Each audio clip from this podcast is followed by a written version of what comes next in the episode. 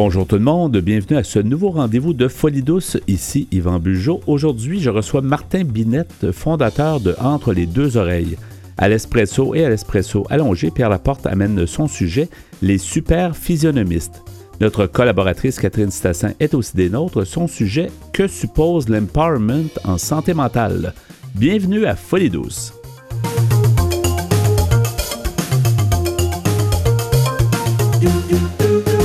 La santé mentale, c'est fondamental. Vous êtes au bon endroit à Folie Douce. J'accueille maintenant mon invité, Martin Binette. Bonjour, Martin. Bonjour, bonjour, ça va bien? Oui, ça va bien. On t'a euh, invité euh, il y a quand même un bon bout de temps, l'émission Folie Douce. Euh, il s'est passé beaucoup de choses depuis ce temps-là. J'aimerais que, pour les auditeurs, que tu nous parles un peu de ton parcours de vie. Qu'est-ce qui t'a amené à t'intéresser à la santé mentale? J'en comprends qu'on a une heure et quart. oui, c'est ça. rapidement, rapidement moi, je suis une personne qui vit avec, avec un diagnostic d'anxiété généralisée, un trouble de cyclothymie, en fait, euh, une forme de bipolarité, euh, et qui a été diagnostiqué, entre autres, la cyclothymie euh, l'année passée. Il y a beaucoup de choses qui ont changé depuis qu'on s'est parlé la dernière fois. Mais rapidement, j'ai toujours grandi avec, avec de l'anxiété dans ma vie. Ça m'a affecté énormément dans ma jeunesse, mais quand moi je suis né en 75, donc on parle des années 80-90, hein, on ne parlait pas de santé mentale. C'était même pas un terme qui était euh, utilisé à l'époque. Euh, toujours été un petit garçon anxieux, j'ai manqué énormément d'événements, j'ai, j'ai fui euh, des, des, des, des, parties des parties d'anniversaire, j'ai manqué des tournois de hockey, toujours avec cette anxiété qui, qui, me, qui m'agrippait, qui m'empêchait de, de, réaliser mes rêves. Jusqu'à temps qu'à, qu'à l'âge de 19 ans, mais je fasse ma première grosse, grosse, grosse crise de panique qui m'a amené à, une dépression majeure. Euh, j'étais sur le carreau pendant un an. Euh, c'est là que j'ai vraiment commencé à réaliser que ben, j'avais probablement un problème entre les deux oreilles, c'est-à-dire que c'était pas imaginaire, mais que c'était vraiment un problème de santé mentale.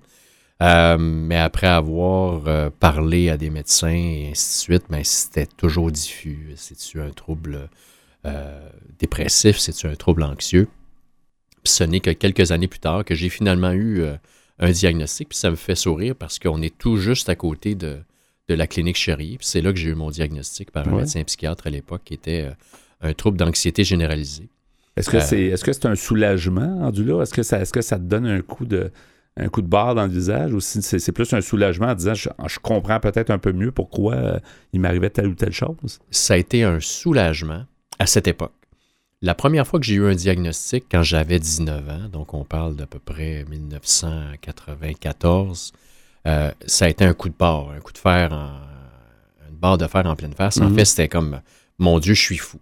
on, lit souvent la, on fait des liens avec la maladie mentale comme euh, avec les films ou ce qu'on voit à la télévision. À l'époque, hein, c'était euh, Vol au-dessus d'un nid ben, coucou, ce genre de film-là très euh, dramatique et très presque exagéré.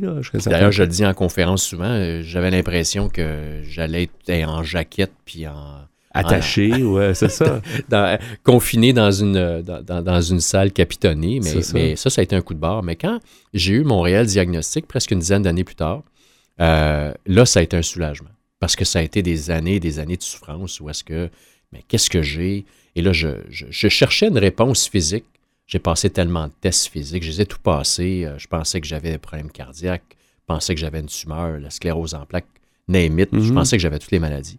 Et finalement, j'ai dû me, convaincre, et le médecin psychiatre me, me, convaincu. Non, non, tu as un problème d'anxiété généralisée. Et à l'époque, j'avais un problème de dysthymie qui était euh, une forme de, trouble affectif saisonnier, où est-ce que l'hiver, j'avais tendance à avoir euh, euh, des symptômes dépressifs. alors, ça a été un soulagement. Ça a été un soulagement. J'ai eu une médication appropriée. Puis après ce moment-là, ben, ça a commencé à aller mieux parce que j'avais de bons traitements. Mais ça a pris, une dizaine d'années de, souffrance et ça même ça m'a amené même à, penser sérieusement au suicide et, parce que la souffrance était euh, euh, c'était pas vivable. Quand on parle de souffrance, les, les gens qui n'ont jamais vécu de dépression majeure ou des choses comme ça, on parle de quoi comme souffrance? Parce que la souffrance physique, on le sait, on s'est fait, on se brûle, on, je sais pas, on reçoit un poids sur les. On, on peut comprendre, mais la souffrance mentale, c'est quoi? Moi, je dis souvent cette image-là en conférence. Je dis, écoutez, moi, là, j'ai eu d'innombrables blessures physiques dans ma vie. J'ai fait du sport toute ma vie. J'ai eu des fractures, j'ai eu des entorses, des lacérations dans le dos. il n'y a aucune de ces blessures. Des commotions cérébrales, en fait. J'ai tout mm-hmm. eu. Fracture du nez. Toutes ces blessures m'ont causé, évidemment, de la douleur importante. Aucune de ces blessures importantes n'ont eu le dixième de la douleur ressentie d'une dépression majeure. C'est dur à expliquer parce que c'est facile à dire à quelqu'un je me suis tordu une cheville, j'ai mal parce que tu vois la cheville qui est bleue. ça, ça élance ou ça fait quelque chose, ou on peut le décrire, mais. Moi, ce que je peux dire, c'est que la, la, la, maladie mentale, surtout la dépression majeure, euh, quand j'en ai, quand je les ai vécues, les dépressions majeures, c'est excessivement diffus. Donc, ça peut se matérialiser comme des symptômes physiques. Moi, je le sentais énormément dans mon corps comme une espèce d'engourdissement global, une incapacité de faire comme un retard moteur où les choses, tu as l'impression que tu échappes euh, tout ce que tu prends, mhm. euh, incapacité de, se concentrer. Mais c'est très douloureux physiquement, mais c'est douloureux également psychologiquement parce que tu as l'impression de ne pas être à, 100 de tes capacités. Puis probablement que c'est constant. C'est pour ça que c'est épuisant.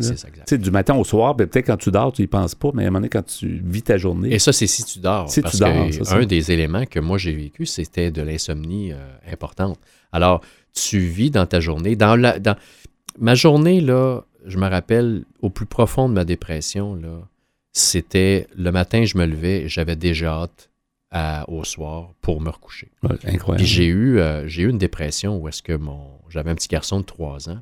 Puis le moment que j'appréciais le plus dans la journée, ou ce que je, le moment où j'avais le plus hâte, c'est lorsqu'elle allait faire sa sieste pour que je puisse dormir. Et quand il se réveillait après sa sieste, j'étais à la limite un peu déçu qu'il ne dort pas plus parce que je voulais dormir.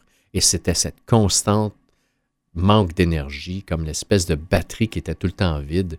Et ça, c'est souffrant parce que tu n'as pas l'énergie, tu n'as pas la concentration, tu n'as pas la volonté, tu pas la, Tout est à zéro. Alors, tu es là, tu attends, tu regardes, euh, tu n'arrives même pas à lire, donc tu regardes les murs, tu attends, c'est une constante euh, attente que les choses s'améliorent. Et c'est ça qui est souffrant. C'est ça. Puis j'ai l'impression que tu n'as pas l'impression de réaliser ta vie ou en tout cas de, faire quelque chose de valable dans ta vie. Tu te dis, je suis comme un peu. Je vis, mais il se passe pas grand-chose, donc ça sert à quoi? D'où peut-être les, les, idées suicidaires. Des fois, tu ben dis, moi, ben, j'ai... à quoi? Ben oui, c'est exactement ça. Moi, les, les, Écoute, on parle de 2004, euh, ma, tentative de suicide, on parle presque de 30 ans euh, mm. euh, de, souffrance. À un moment donné, tu te dis, ma chère à quoi? Puis les gens sont toujours surpris de dire, ben oui, mais t'es un petit garçon de 3 ans. Mais ça n'a rien à voir. C'est parce que j'explique aux gens que la maladie mentale, c'est comme une espèce de goudron qui prend possession de ton crâne, de ton cerveau, de tes neurones, et tu n'arrives pas à fonctionner. Tu n'arrives pas à raisonner. Hein. on parle de perdre la raison. Moi, j'aime l'expression parce que tu perds la raison. Et là, tu te, tu t'inventes ou tu te, tu te convaincs de choses qui sont irrationnelles, comme si je m'en vais, il n'y a personne qui va me manquer, ou il n'y a personne qui va. Les gens vont passer à autre chose. Euh, ma blonde ou ma conjointe va trouver quelqu'un d'autre. Mon fils va m'oublier, va trouver un autre père. C'est tout des choses irrationnelles. Alors tu dis, ben, à quoi je sers, moi, comme tu disais? Et ça, c'est la question que je me suis posée. À quoi je sers? C'est quoi ma valeur? Et ma valeur était à zéro. Et quand ta valeur est à zéro, jumelée à l'équation de zéro espoir, ben, ça donne que ben, zéro égale pourquoi ne pas quitter ce monde.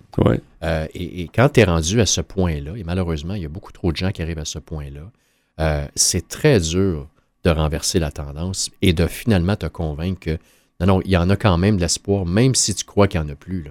Et s'il y a des gens qui nous écoutent, justement, tantôt on disait ça, le cher à rien, dans le fond, c'est la, réflexion qu'on se fait, mais vous servez à quelque chose, puis c'est la preuve. Martin est ici aujourd'hui. Fait que dans le fond, euh, tu, te rends compte que si tu t'es enlevé la vie, ben, tu n'aurais pas fait tout ce que tu as fait. Entre autres, te, créer euh, entre les deux oreilles, qui est, euh, qui est une plateforme. Peux-tu nous en parler quelques, quelques minutes? Bien, on fête nos notre dixième anniversaire cette année. Puis ça, c'est quelque chose dont je suis fier, parce que quand j'ai lancé en août 2014. Mhm. Euh, c'était sur un coup de tête. Euh, c'était suite à mon coming out. J'aime pas le terme, mais c'est un coming out que j'ai fait sur les réseaux sociaux à l'effet que je vivais avec une maladie mentale. Personne ne le savait parce que je, mettais toujours mon costume et mon masque de, de gorilleur et de chummy chummy. Euh, mais quand j'ai décidé d'en parler ouvertement, ben, j'ai décidé en même temps de dire ben, tant qu'à en parler ouvertement, je vais essayer de profiter de cette espèce de plateforme, de cette voix que j'ai pour essayer de sensibiliser les gens. Puis quand on parle de, santé mentale, en 2014, il n'y avait pas grand monde, à part vous autres, qui parliez de santé mentale. Je pense à Luc Vigneault, je pense à quelques personnes. Mais la santé mentale, là, pas à la télévision. Fait que moi, j'ai décidé d'ajouter ma voix à cette espèce de cœur de, de, de, de sensibilisation. Et jamais, si on m'avait dit, tu vas voir dans 10 ans, Martin, ça va encore fonctionner, tu vas avoir un podcast, tu vas faire des conférences, tu vas, tu vas travailler même en santé mentale, parce que j'ai eu la chance d'œuvrer dans santé mentale chez Relief pendant trois ans. Euh, j'aurais dit, ben voyons donc. C'est souvent ce qui se passe, même moi, c'est un peu l'exemple pour moi. tu commences, tu n'as pas l'impression que tu vas faire ça des années, mais maintenant, ça fait, ça fait 10 ans, ça fait 15 ans. Puis là, tu te dis, ben, c'est comme, ça fait partie de ta vie. Puis tu te dis, si je le fais pas, qui va le faire? Fait que, j'imagine que c'est la même chose que tu ressens. Tu te dis, j'apporte quelque chose, j'aide sûrement des gens. Donc, tu es poussé à continuer, tout simplement. Hein. Le nombre de fois que je me suis dit, je vais arrêter de le faire parce que on a une vie, hein. j'ai des enfants, j'ai un travail, donc à un moment donné, tu c'est prenant. Hein, c'est très prenant et tu dis bon, il faut que je publie quelque chose à tous les jours ou le plus souvent possible. J'ai mm. mon émission, mon podcast et tout ça et, je me dis ah non mais là j'ai plus l'énergie, je veux me concentrer à autre chose, j'ai d'autres projets. Et là il arrive toujours la même chose. À chaque fois, je rencontre quelqu'un par hasard dans un café, dans un dans, dans un lunch, dans une conférence, peu importe, qui me prend de côté puis qui me dit tu m'as vraiment aidé. J'ai entendu ton témoignage, mm. j'ai entendu ton émission, je t'ai entendu à la radio, puis tu es venu me chercher parce que je me suis reconnu en toi. Et à chaque fois, ça fait comme OK, Martin, il faut que tu continues. Ça donne un beau, c'est la vie qui t'envoie quelque chose qui dit lâche pas, on a besoin de ça pour les, gens. Là. Toujours, toujours. Et, et, moi, mon objectif, c'est, c'est pas. Je me suis jamais dit que je veux sauver des vies. Là. Je ne suis pas un pompier, je ne suis pas un policier, mais si je peux juste inspirer une personne, je m'étais dit ça au début, je vais avoir réussi ma mission. Puis tu peux sauver des vies. Des fois, tu ne le sauras même pas. Exact. Puis tu vas en avoir sauvé des vies. Il reste peu de temps, il reste à peu près une minute. C'est fort intéressant. Il va falloir qu'on te réinvite. Mais euh, rapidement, peut-être, je sais que tu t'intéresses beaucoup au sujet santé mentale et travail. Je pense que c'est assez euh, négligé comme sujet. Peux-tu nous en parler quelques secondes, en fait? Ben, en fait, oui. Je pense qu'en ce moment, il y, a, vraiment un changement de paradigme dans le travail où est-ce qu'avec la, la, la, difficulté de rétention des employés, avec euh, la pénurie de main-d'œuvre, les employeurs se cherchent une façon de dire ben, comment je peux retenir mes employés, jumelé au fait qu'en ce moment, il y a une crise importante de santé mentale, pas juste dans la société, mais dans les milieux de travail. Les gens se requestionnent sur leur position dans l'entreprise et même dans la société.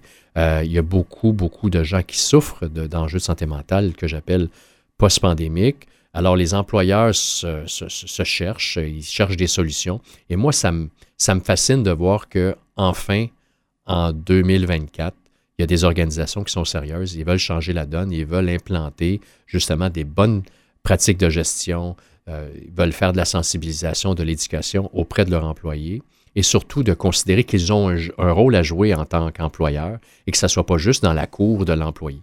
Exact. Merci beaucoup pour ça, Martin. On, peut dire les gens qui veulent trouver justement entre les deux oreilles, tout simplement chercher euh, entre les deux oreilles. Vous, avez plusieurs plateformes là, sur euh, en fait, on peut, me trouver, euh, on peut me trouver sur mon site web, entre les deux oreilles.ca. Ou chercher Martin Binette aussi. Absolument. Ça, Facebook, euh, LinkedIn principalement, Instagram. Et on a un, podcast depuis maintenant deux ans. Donc, on fait des émissions de temps en temps. On reçoit des invités. Mais toujours autour de la santé mentale. C'est super intéressant. Merci, Martin. Et j'espère qu'on va se revoir très bientôt. Ben, ça me fait plaisir. Salut. Bonne, bonne continuation. Merci. Salut. Vous avez des choses à dire? Joignez-vous à notre groupe Folie Douce sur Facebook. Parlons santé mentale. Bonjour Pierre Laporte. Salut Yvan. Alors aujourd'hui, ton sujet, les super physionomistes. Oui. En fait, euh, j'avais déjà parlé par le passé des super physionomistes, euh, des gens qui, sont, qui ont un don pour reconnaître les visages. Oui, ouais, je me souviens. Ouais. Mais on se demande euh, aussi, est-ce que ces gens-là sont aussi capables de reconnaître les voix de façon exceptionnelle. Alors, j'ai pris ça sur un article que, sur Internet qui s'appelle Les super physionomistes pourraient aussi être capables de reconnaître les voix. Mais nous, en radio, souvent, on a une oreille audio. Hein. Je ne sais pas si c'est pour toi, mais moi, ça m'arrive souvent aussi de, reconnaître des thèmes de voix, des ressemblances, mais on va voir ce que, l'article nous dit. Hein. Oui. Alors, euh, j'ai pris ça sur le site slate.fr. C'est écrit par euh, monsieur. En fait, ça a pris trois personnes pour pour écrire cet ah, article-là. Donc, c'est sûrement très bon. C'est sûrement très bon. C'est validé et revalidé. oui, alors c'est écrit par M. Ryan Jenkins, M. Euh, David James Robertson et M. Josh P. Davis. C'est juste parce qu'il ne voulait pas chicaner, fait qu'il dit on va le faire ensemble, comme ça on va avoir la. Il ne voulait, pas qu'un prenne le devant sur les autres. Hein. Peut-être. Alors, on nous dit êtes-vous doué pour reconnaître les visages et les voix? Certaines personnes le sont très fortement, d'autres ont du mal à le faire. Des chercheurs ont constaté une grande variation dans la capacité des gens à reconnaître les visages ou les voix de personnes qui leur sont totalement inconnues. En ce qui concerne la reconnaissance des visages, les capacités varient entre ceux qui ont du mal à reconnaître les visages de leurs amis et de leur famille et ceux qui ont démontré des compétences exceptionnelles en matière de reconnaissance de visages inconnus appelés super reconnaisseurs en bon français ou super physionomistes. Ces super reconnaisseurs sont souvent engagés de de nombreuses agences de détectives et par la police. À Londres, on dit qu'ils réalisent le quart des identifications à eux seuls. Quand même, ça, ça mhm. crée un emploi. C'est quand même. Euh, Sûrement. Ah, c'est un talent qui peut rapporter, finalement. Oui. Alors, une aptitude similaire pourrait exister également pour la reconnaissance vocale. Ce que l'on sait pour le moment est que certaines personnes ont du mal à reconnaître les voix de leurs amis et de leur propre famille. Cette condition porte le nom de phonognosie. Cependant, la question de savoir si une personne peut posséder une capacité de reconnaissance vocale exceptionnellement bonne n'a pas été étudiée jusqu'à présent.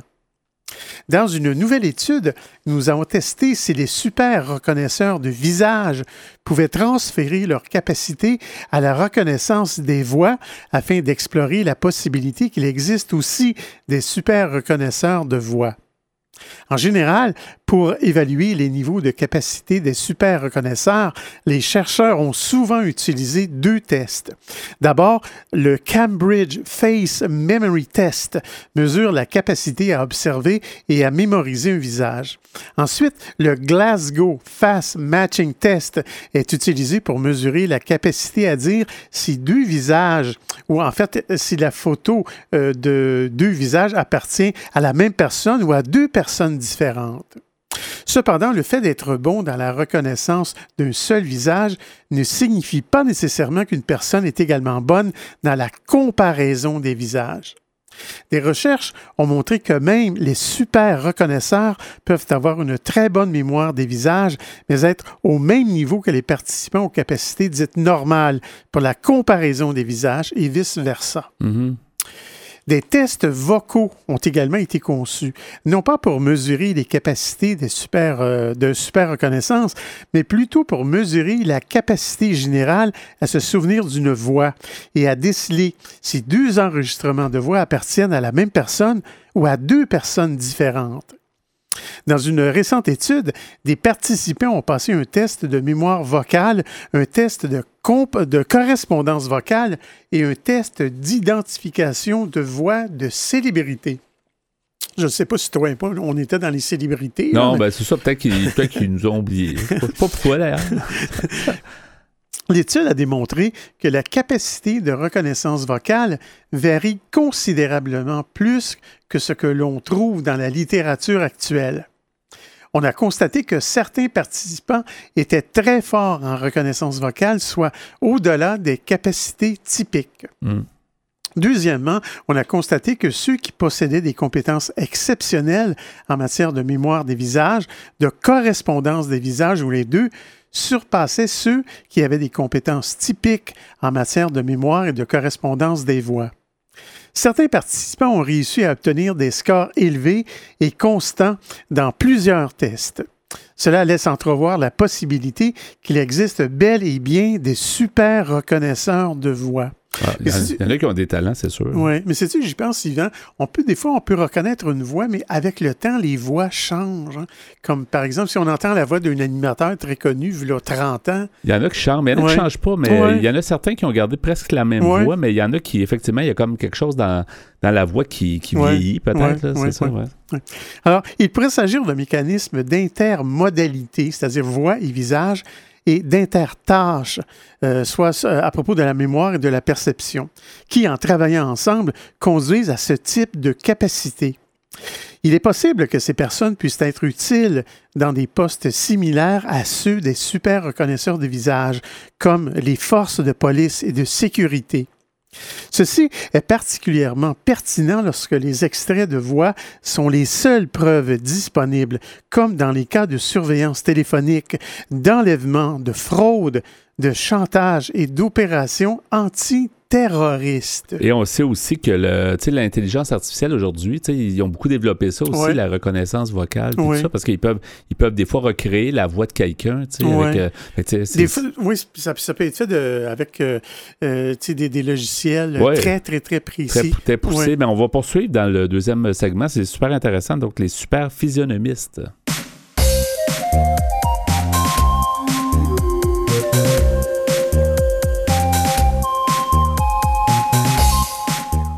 À venir dans l'émission, Catherine Stassin propose sa chronique Que suppose l'empowerment en santé mentale? À l'espresso allongé, Pierre Laporte poursuit avec les super physionomistes. Vous voulez échanger avec nous, vous désirez participer à l'émission? Notre site web est antenne au singulier.qc.ca. Utilisateur des réseaux sociaux, cherchez Folie Radio pour nous trouver. Vous écoutez actuellement Folie Douce, pionnier en santé mentale depuis 1991. Folie Douce, une communauté, une radio.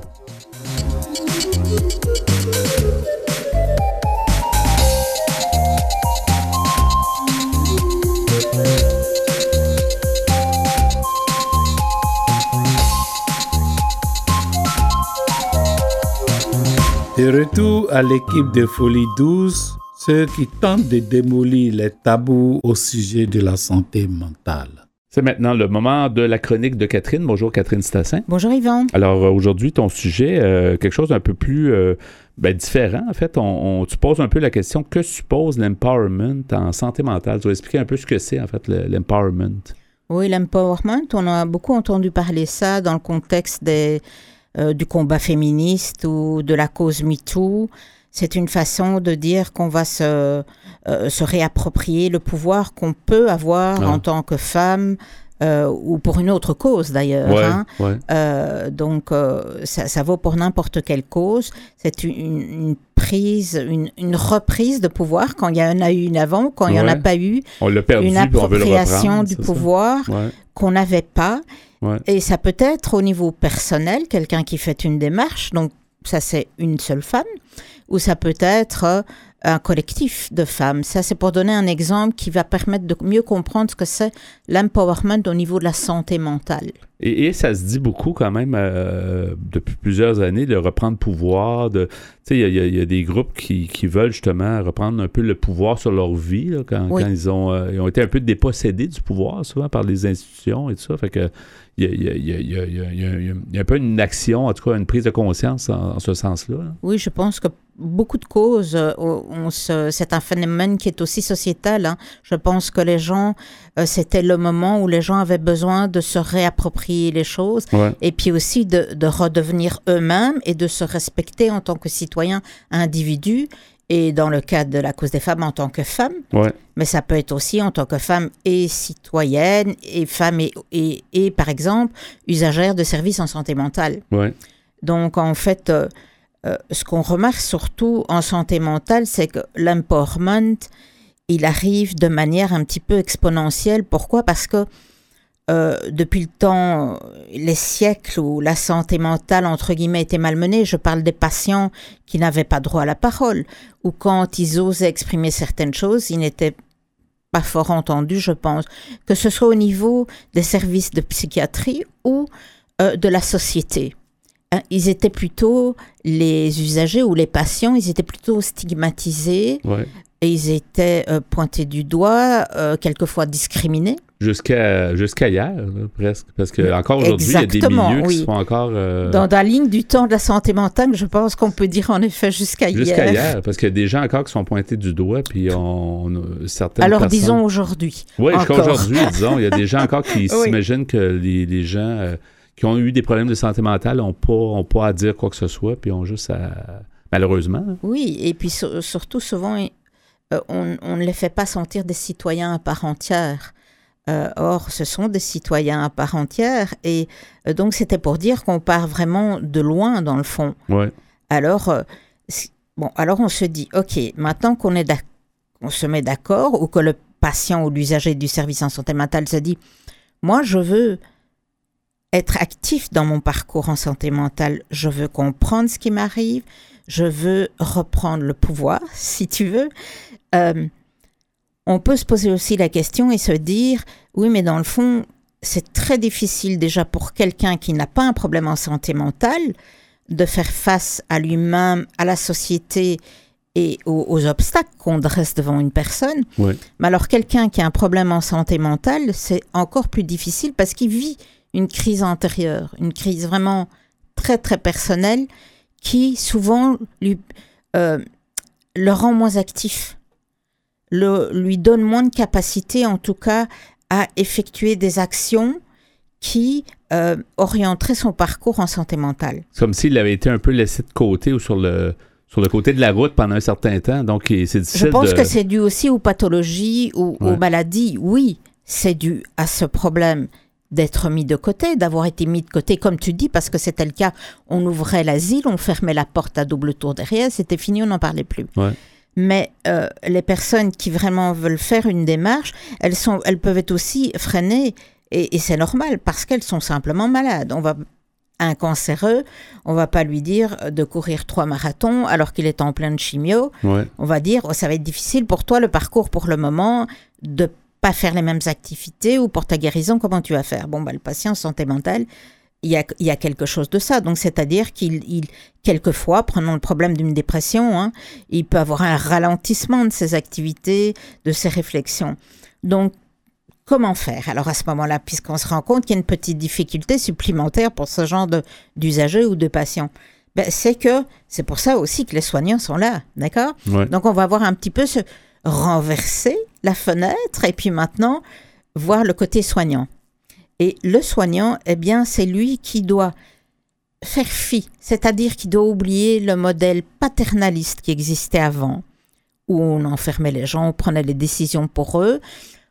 Également, on ne laissait pas le choix dans leur parcours, que ce soit le type de thérapie, les médicaments, il y avait le choix en rien. Et, quel médecin ils veulent voir? On a le choix au Québec, pour ceux qui ne savent pas, on a le choix de choisir son médecin, si on s'entend mieux qu'un autre médecin que celui qu'on devrait avoir. Mais tu vois, ça, je ne savais même pas. C'est intéressant. on a le droit de choisir, en fait. Hein. Alors donc, en plus, le choix, comme tu dis, mais on peut aller choisir aussi. Euh, je prends l'exemple au long de cette chronique du groupe d'entraide. Personne ne va vous obliger à faire partie d'un groupe d'entraide. On va vous proposer certaines choses et c'est à vous, selon votre évolution, vous allez penser, ah ben dans le fond, non, moi je pense qu'une thérapie en face à face avec le thérapeute, ça, ça mieux maintenant. Mais peut-être dans trois mois, je vais faire une thérapie de groupe ou l'inverse. Mais, mais que la personne ait le choix. C'est ça qu'on elle, est, assez apte Parce qu'elle connaisse le problème. C'est pas parce qu'elle a eu des problèmes de santé mentale qu'elle est devenue complètement incompétente là, dans, non, non, non. dans, son, bien-être. Son libre arbitre et son jugement reste là. C'est ça. Et donc, euh, il, faut cependant, évidemment, euh, euh, se dire que ça va pas être facile. Et donc, cette personne doit savoir, patient comme usager, que son parcours dans cette philosophie de l'empowerment, il faut qu'elle elle, soit d'accord que ça va être un, un parcours d'apprentissage mm-hmm. et que ça va être un parcours où la personne va devoir lire, s'éduquer de manière continue pour faire les bons choix. Ça n'arrange pas tout le monde. Hein. Il y a des personnes qui préfèrent qu'on leur dise quoi faire, etc. Mais pour ceux qui veulent euh, faire un choix éclairé, il faudra s'impliquer. Et toutes les maladies mentales ne permettent pas non plus une implication. Donc ici, chacun s'y retrouvera un peu. Alors, évidemment, euh, la personne, euh, grâce au groupe d'entraide, je continue avec cet exemple-là, qu'est-ce qui va se passer dans le groupe d'entraide?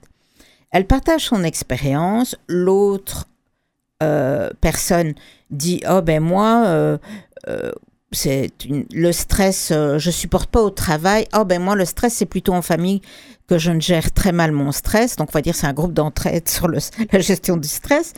Et en fait, chacun en partageant son vécu va donner des petites recettes à l'autre, va partager. Éventuellement, il y aura peut-être un père qui va être là et qui va dire Oh, ben moi, j'ai vécu ça et j'ai réussi à surmonter. Donc, la personne se dit Elle se sort, euh, elle sort de ces groupes euh, où avec un peu plus de fierté, de dignité, en se disant aussi, mais dans le fond, j'ai pas si mal géré, j'apprends des autres, et en plus, je viens à ce groupe, et quand je sors, je vais prendre des actions pour encore aller mieux et mieux gérer mon stress. Ça peut être un groupe sur gestion de l'anxiété, ça peut être autre chose, d'accord? Et, les groupes, moi, je me suis rendu compte avec le temps, souvent, il y en a qui peuvent avoir des doutes, ben, j'ai pas le goût vraiment pour parler de mes problèmes devant d'autres, mais la plupart des gens qui ont participé à ça, sont très, euh, c'est très bénéfique pour eux. Donc, les groupes sont très aidants pour la plupart des gens avec qui j'ai parlé. Euh. Je pense que le plus difficile, c'est toujours la première prise de parole, hein, euh, parce que c'est toutes des histoires très personnelles. On, pourrait dire que c'est du domaine de l'intime. On partage des choses qu'on ne veut pas partager devant un micro, en tout cas pas de manière non anonyme, je pense souvent. ça dépend les cas. Donc c'est sûr qu'il faut faire confiance à l'autre, mais ça, ça vous ça vous reconstruit aussi. Donc c'est vraiment très intéressant que cette personne puisse décider, ben moi je vais participer à ça. La personne peut aussi dire, moi je m'arrête au bout de deux séances. Donc c'est vraiment son choix. C'est ça, elle a le droit de, de, décider. Maintenant, on peut se dire aussi, tiens, l'empowerment, mais qu'est-ce que ça apporte? Là, je parlais un petit peu au niveau individuel. Donc, euh, si je fais ce genre, je vais dans ce genre de groupe, ben, ben, j'en ressors un petit peu avec plus de dignité. Je me sens un petit peu reconstruite parce que dans le fond, au boulot ou à la maison, j'étais un peu pointé du doigt. Ouais, t'es trop stressé, tu sais pas gérer. Euh, les choses ne fonctionnaient plus comme je voulais, etc. Donc là, je, je commence à mieux me sentir, être plus fière de moi. Ouais. Mais il y a aussi euh, une contribution de la sorte qui arrive avec la communauté. Pourquoi je dis ça? Parce que en fait, quand il y a une prise de parole dans des petits groupes comme ça, ou même des gens qui écrivent des livres des fois, ou qui vont en émission de télévision, et qu'il y a une prise de parole, eh bien, la personne se sent respectée parce qu'elle est invitée en tant qu'usagère de services de santé mentale ou patiente remise d'une dépression ou de Dieu sait quelle autre maladie. D'accord? Donc, les gens vont sentir qu'ils appartiennent à nouveau à la société, qu'il y a un sentiment d'appartenance à la collectivité. Et puis, il y en a d'autres qui vont dire Ah, mais moi aussi j'ai ça, mais je continue quand même à faire partie de la société parce que cette personne elle s'en est sortie et elle parle maintenant à la télévision, par exemple. Oui. Donc, euh, ça, donne, ça donne une, autre, une autre vision complètement de, l'État, euh, des, personnes. Donc, vous contribuez évidemment à votre avancement, mais on ne pense pas toujours qu'on contribue aussi au développement de la communauté et à l'enrichissement de la communauté. Et euh, surtout, ce qu'on peut se dire, c'est qu'en fait, tiens, si on ne faisait pas ça, d'accord? Si on n'exerçait pas cette influence qu'on peut avoir, si on ne prenait pas le contrôle de notre vie ou si on ne se redonnait pas ce pouvoir qu'on peut avoir, qu'est-ce qui se passe? Il y a des études qui montrent qu'en fait, la, la dépression augmente quelqu'un qui ne va pas être associé à son parcours. Et donc le taux d'hospitalisation aussi, ça a été démontré, en psychiatrie, augmente dans des cas où il n'y a pas euh, reprise de pouvoir ou empowerment du patient. Donc c'est vraiment très très intéressant ça, qu'on voit le côté dans le fond, oui mais si on ne le fait pas comme pendant des dizaines d'années avant. Ça nuit euh, si on ne le fait pas. Il faut le faire, c'est ça. Au niveau personnel pour ceux et qui la société. mais pour ceux qui veulent le faire, comme tu disais, on n'est pas obligé de le faire. Il y en a qui aiment mieux se faire prendre en charge, mais il y a beaucoup de gens qui aiment ça aussi, peut-être prendre du pouvoir sur leur vie. Hein. Voilà, et ils se redécouvrent, je pense. Euh, on peut ici, certains scientifiques critiquent cette façon de faire en santé mentale, je parle de l'empowerment là, qui, parce qu'il serait calqué sur le modèle libéral économique, parce que ça évite les frais de faire plutôt faire le parcours par le, le patient mm. et l'usager plutôt que d'offrir plus de services. Bon, ça, je voulais juste en faire part. Euh, chacun posera le jugement qu'il veut là-dessus. Et donc, on voit bien que l'empowerment, eh bien, écoutez, c'est quelque chose de très complexe.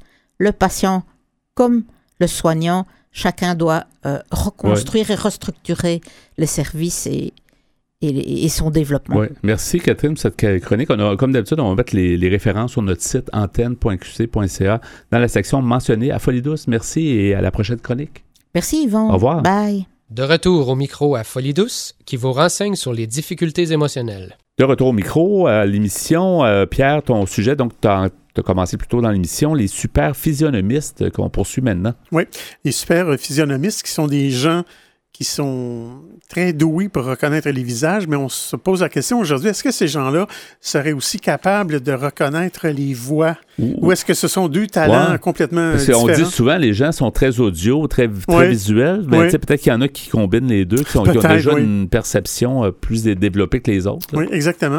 Alors, euh, j'ai dans un deuxième article, je vais vous lire maintenant euh, qu'est-ce qu'on dit de, de, la reconnaissance de la voix de la mère? Surtout euh, euh, de, l'angle des, jeunes enfants, des tout petits ah. enfants. Parce que si on, voit, si on voit qu'on reconnaît facilement, je pense que c'est la voix de notre mère depuis, euh, depuis, toujours. Oui, oui, puis c'est ça qui est rassurant pour l'enfant, le bébé surtout, le jeune enfant. Et on se pose aussi la, même question au, niveau de la voix du père aussi, mais ça serait peut-être pour une autre étude. Alors, c'est maintenant, je vais vous lire quelques extraits de, de cet article qui s'appelle Les effets insoupçonnés de la voix de la mère sur le cerveau des enfants. C'est écrit par Mme Lise Loumé, qui est rédactrice en chef adjointe au site Internet euh, Sciences et Avenir. Alors, cette Madame Loumé nous dit la voix maternelle activerait chez l'enfant bien plus de zones cérébrales que les scientifiques pensaient jusqu'à présent, révèlent des chercheurs américains. La voix maternelle possède des vertus que les scientifiques ne soupçonnaient pas jusqu'à récemment. En 2015, un neurologue américain montrait qu'elle permet de stimuler le développement cérébral chez les bébés prématurés en couveuse. Précédemment, des études ont mis en évidence que les enfants préfèrent écouter la voix de leur mère à celle d'autres femmes ce qui n'est pas tellement étonnant selon moi. Mais en plus, c'est que, tu sais, je sais pas si l'étude le dit, mais tu sais, l'enfant s'est développé avec la voix de sa mère. Ben, exactement. pendant la, son propre développement, c'est certain que sa voix euh, est tellement attachée à son développement. c'est pas surprenant. Non, c'est pas surprenant. Alors, euh, mais pourquoi est-ce ainsi? Des zones cérébrales spécifiques sont-elles activées lorsque l'on entend la voix de sa mère? Euh, c'est ce qu'ont voulu déterminer les chercheurs de l'Université de Stanford aux États-Unis.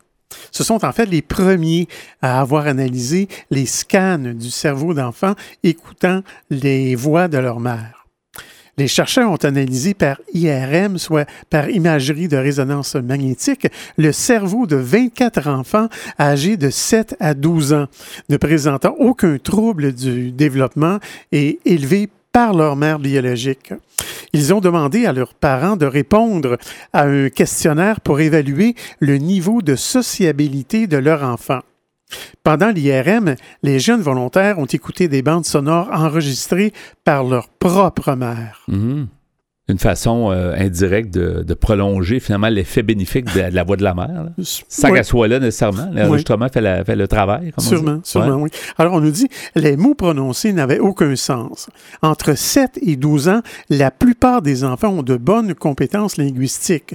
Nous ne voulions donc pas utiliser des mots qui avaient un sens parce que cela aurait activé des circuits totalement différents dans le cerveau, précisait M. Vinod Menon, qui est principal auteur de l'étude. Les enfants ont ainsi écouté le même enregistrement sonore, mais provenant cette fois de mères d'enfants non inclus dans l'étude et qui n'avaient jamais rencontré aucun des jeunes volontaires. Selon les conclusions des chercheurs, 97% des enfants ont été capables de reconnaître la voix de leur mère en moins d'une seconde. Mais cela n'est pas étonnant. En revanche, les chercheurs ont été surpris de constater qu'au-delà des ondes cérébrales dédiées à l'audition, d'autres étaient bien plus stimulées par la voix maternelle que par celle des autres femmes. Ces régions euh, sont celles impliquées dans les émotions, dans le circuit de la récompense, dans la conscience de soi, dans la perception et la reconnaissance faciale. M. Daniel Abrams, qui est co-auteur de l'étude, nous dit Beaucoup des processus sociaux, linguistiques et émotionnels que nous adoptons viennent de l'écoute de la voix de notre propre mère. Avec ses collègues, ce dernier a également constaté que les enfants qui présentaient les connexions cérébrales les plus fortes entre ces différentes régions étaient ceux présentant la plus forte aisance sociale et les importantes capacités de communication. Ces résultats pourraient mener vers une meilleure compréhension des déficits de communication et de sociabilité chez les enfants souffrant de troubles du spectre autistique, conclut M. Vinod Menon, qui prévoit de mener prochainement une étude similaire chez ces jeunes patients. Il dit en terminant, il serait également intéressant de se pencher sur la voix du père, qui pourrait bien avoir un effet similaire à celui de la mère. Et souvent, on dit souvent au père de parler au bébé quand il est dans le ventre de la mère, puis ça, ça, crée déjà un contact. Puis c'est vrai que l'audio, ça, puis ce, que, ce qui me fait, ton article, en fait, ce que, ce que ça me fait penser, c'est que je me dis, il y a tellement de trucs qui coûtent rien, qui sont préventifs. sais, si les gens euh, utilisaient, c'est, quelque chose de simple, d'avoir une communication avec son bébé, puis mm-hmm. avec le jeune enfant, puis lui, ça le rassure parce qu'il reconnaît le, son de la voix de la mère. Alors, ça, ça peut prévenir peut-être plusieurs problèmes. Oui. Puis je peux pas m'empêcher de penser que euh, les, les, mères qui endorment leurs petits en leur chantant des berceuses. Oui. Ça, c'est drôlement rassurant, j'imagine. Il y a aussi les, les, de raconter une histoire. on dit souvent raconter une histoire, autant les, pères que les mères, que les.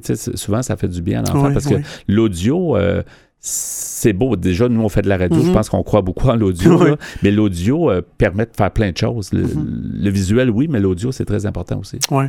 Euh, alors, euh, il y a d'autres études qui vont suivre. Peux-tu rappeler les deux titres, peut-être en terminant, de, des deux articles que tu nous as euh, parlé dans, cette, dans ce bloc-là d'Espresso et Espresso allongé, des super physionomistes? oui, le, premier article s'intitulait Les super physionomistes pourraient aussi être capables de reconnaître les voix.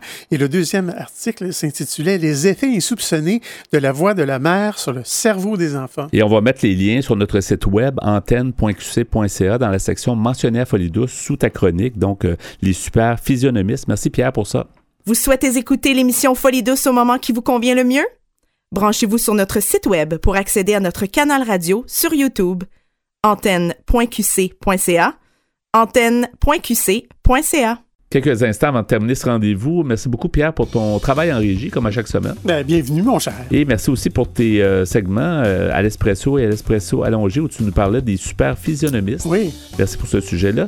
Notre invité en début d'émission, Martin Binette, fondateur de Entre les deux oreilles, euh, était très intéressant à écouter. C'est un ambassadeur incroyable au niveau de la prévention en santé mentale. Merci d'avoir été des nôtres. Notre collaboratrice Catherine Stassin nous a proposé son sujet Que suppose l'empowerment en santé mentale? C'était donc Folie douce cette semaine. C'est Yvan Bugeaud à l'animation. Bonne semaine à tous et à la prochaine. Au revoir.